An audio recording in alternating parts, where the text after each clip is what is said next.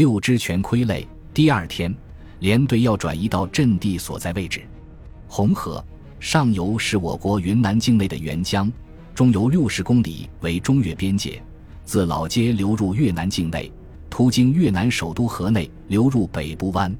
我们战线这一段，河宽从二百多米到八十米不等，河两岸，中越两国各有一条沿河公路。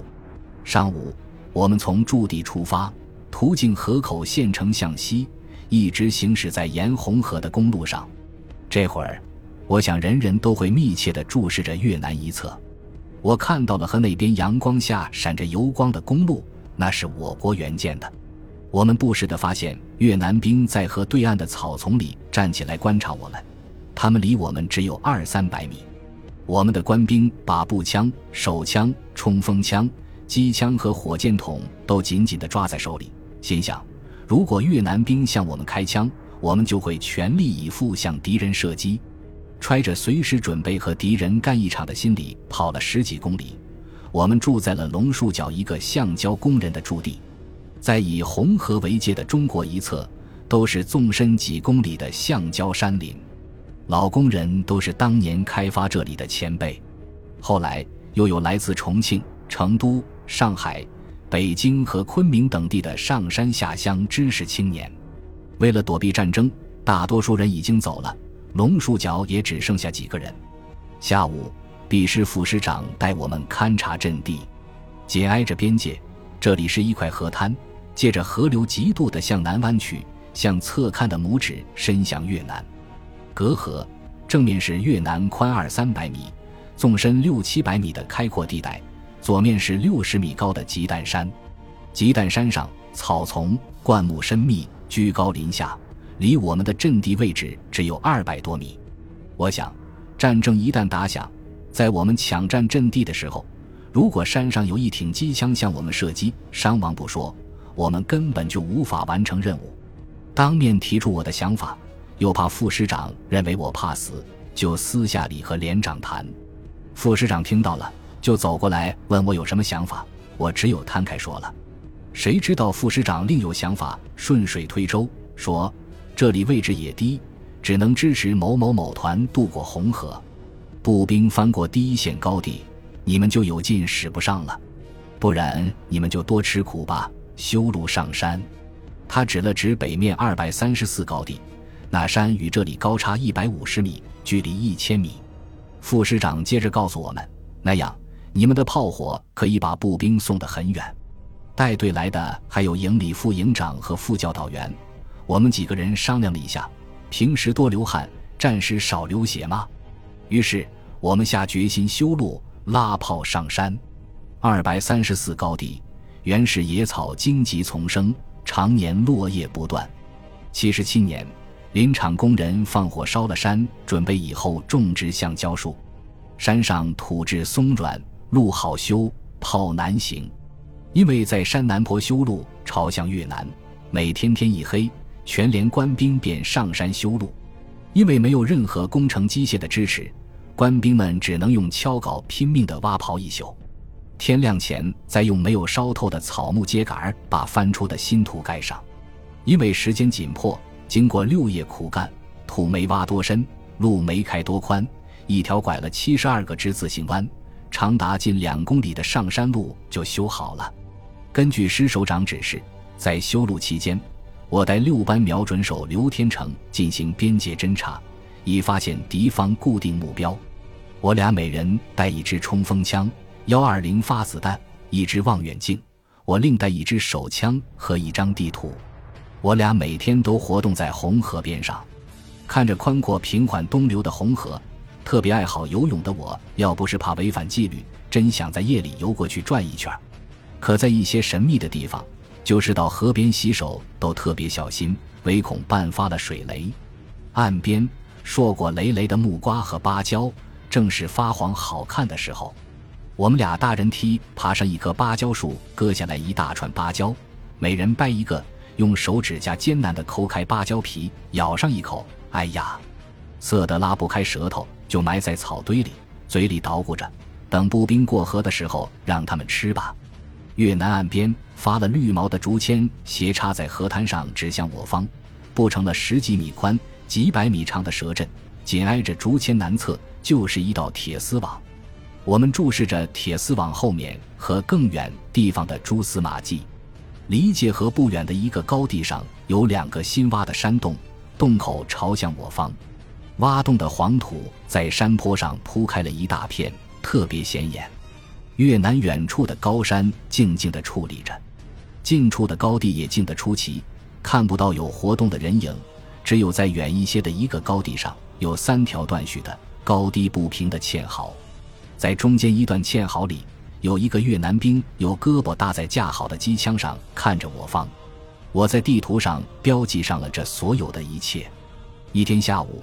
我和刘天成来到红河边一个高地的树林里侦查，炮兵地城师幺二二榴弹炮团成营的营长和教导员也在这里。我俩正在和两位首长闲聊的时候，我发现越南一侧一男一女两个兵背着枪向边界走来，他们是不是来某个指挥所，还是暗堡执行任务？我们严密监视，想通过他们发现一个隐蔽目标。为了看得清楚，我俩不断的变换观察位置。却被越南兵发现了，这和我们穿的橡胶工人的蓝色衣服有关。先是后边那个男兵顺势趴到了沟里，举枪向我们瞄准，然后他用手摆那个女兵，女兵不知道发生了什么，先是怔了一下，才跑下沟，趴下举枪瞄准了我们。我俩顿时举枪瞄准了他们。如果不是怕随便开枪引起国际争端，我俩肯定要向越南兵射击了。几乎同时，那炮兵营长和教导员把帽檐往后脑勺一转，弓着腰跑了。对峙了一会儿，越南兵退下沟底。为了更清楚地观察他们，我们向左前方转移了一个高地继续观察，发现越南兵退去了很远才爬上沟回去了。河对面，明显的山洞和盘在高地上的堑壕，谁都看得见。我们只有仔细地侦查不为人知的地方。一天。我和刘天成正在伏地观察，越南紧挨河边的高地上下来一个穿黑衣服的人，他的行动诡秘而又慌张，不时地停下来仔细地观察周围的草丛和堑壕，是不是在和隐蔽的火力点说话？是个记者走迷了路，还是想逃回国的华侨？一连串的问号在我脑子里转。我们正在用枪死死地瞄着那人的行踪。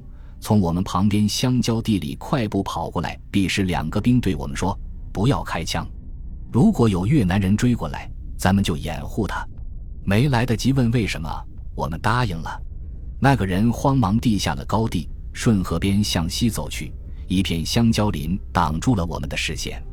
本来已经没我们的事了，出于责任，我俩还是钻进香蕉的想看个究竟。我告诉刘天成，在我后面十米跟进。如果我和敌人交火，他就向侧面迂回；如果打散了，就各自回连队。我们警惕地摸索前进，密密的香蕉叶已经阻断了我俩之间的视线，但彼此都能感觉到对方的所在位置。接近河边，香蕉林稀疏了，离我有十二三米的河边，突然站起来一个穿黑衣服的人。我以为那人已渡过河来，就用手摆他到我这边来。他怔怔地看着我。手里还拿着一支微声冲锋枪，我以为碰上了越南特工队，立即举枪瞄准他。他马上说：“不要开枪，不要开枪。”我听出他是河南或山东兵，越南人学话口音不可能那么像，才叫上刘天成放心的走过去。你们是哪个部队的？那个兵问我们。某某军炮团的。你呢？我反问他。必是侦察连的。我又问他：“刚才从东边走过来一个人，你看见了吗？”他指指河对岸，在那儿呢。我们顺着侦察兵手指的方向向河对岸望去，那人坐在河边一棚竹子掩映下的一块大石头上，大石头一半淹在河水里。他坐立不安，不时地向左右和身后张望。一会儿，他跳回岸上，握着匕首在河边的堑壕里搜寻了一趟。又把河滩的竹签拔开了一条信道，他伸展几下腰臂，准备要游泳渡河的样子。突然发现了我们，才安静地坐回了那块大石头上。我又问那个侦察兵：“他是干什么的？为什么不过来？侦察兵告诉我们说，前几天夜里我们过河侦察，发现一间草房里亮着灯，里面只有父子两人，我们就把他们押了回来。他们是华侨，家里的女人都撤到后方去了。通过我们做思想工作，他们知道回去也就没命了，答应帮我们完成侦察任务。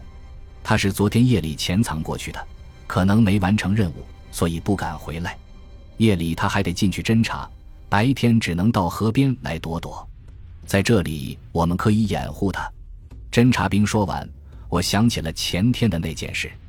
吃过早饭，我和刘天成来到离界河不远处的高地上，看见一间砖瓦房前有一个兵走动。我们进了屋子，看见一个五十岁左右的老头哀伤的垂头坐在铺着草垫的床上，一个男青年躺在地上嚎啕大哭：“妈！”我再也看不见你了，我怎么回去见你呀？三个我国军人默不作声地看着他们。我向一个军官打听怎么回事，军官说他们是父子俩，是华侨，昨天夜里从越南带回来的。他妈怎么了？是不是出了意外？我又问那军官，没看见他妈。那军官很没劲的回答我：“你们是不是打他了？他多大了？十七岁了呢。”我们干嘛打他？本集播放完毕，感谢您的收听，喜欢请订阅加关注，主页有更多精彩内容。